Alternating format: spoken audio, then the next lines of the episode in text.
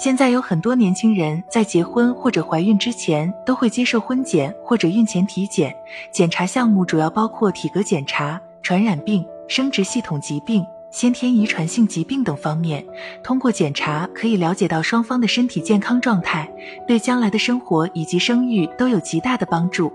临床上有六种遗传病不适合怀孕生子，希望备孕的夫妻有所了解。一、染色体病。在临床上，染色体病主要是因为各种因素导致人体的染色体结构以及数量出现异常的疾病。这种疾病治疗起来比较麻烦，和患有染色体病的对象生育出的子女也有百分之五十以上的风险受到遗传。所生育的子女多半会出现智力障碍，而且很难活到成年，所以存在染色体异常的人不适合生育。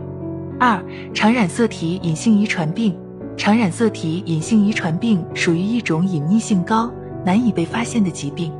这种情况只有纯合子时才有可能显示出症状，如患有先天性聋哑、白化病或者苯丙酮尿症之类的患者，多半就是父母存在常染色体隐性基因。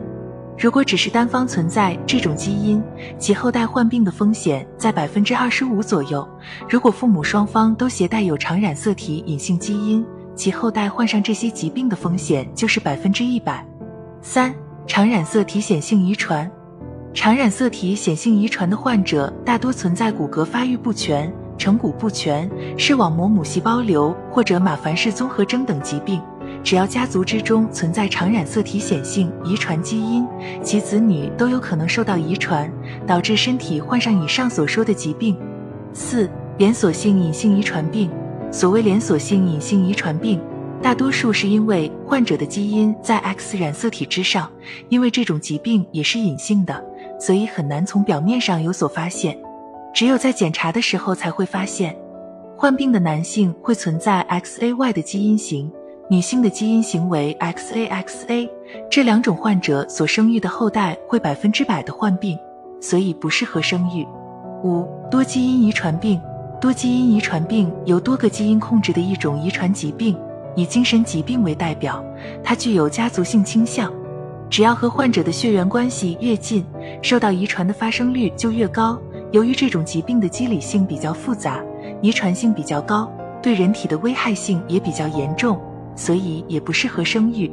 六、连锁显性遗传。连锁显性遗传主要包括遗传性肾病、抗维生素 D 佝偻病。